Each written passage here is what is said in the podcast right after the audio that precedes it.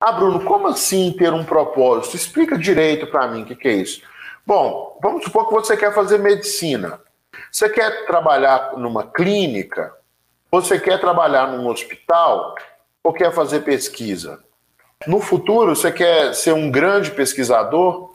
Você quer trabalhar num hospital? Enfim, o que, que você quer no futuro? Eu quero ser um engenheiro. Tá, mas você quer ser um engenheiro para trabalhar o quê? Trabalhar com engenharia, é, mercado financeiro, pesquisa.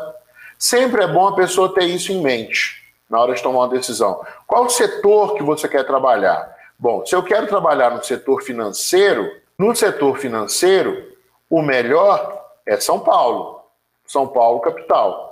Agora, se você quer trabalhar no setor de energias renováveis, que é um setor que, na minha visão, vai crescer muito ainda, aí já vale a pena ir para o Nordeste. Entendeu? É disso que eu estou te falando, assim. É preciso ter um propósito, precisa ter um objetivo lá na frente. É claro que isso aqui ainda se encaixa dentro de um propósito maior, mas tendo esse propósito, sabendo onde você quer chegar, você já sabe mais ou menos qual caminho que você quer percorrer. Né? Se você quer ser um grande médico de um grande hospital, Aí você tem que olhar para esse lado aqui. Ah, não, Bruno, eu quero ser um médico cientista que desenvolve curas para as doenças. Talvez seja melhor você ir para a área de pesquisa. Ah, não, Bruno, eu quero ter a minha própria clínica. Isso tem que ser levado em consideração também na hora de escolher a faculdade, tá?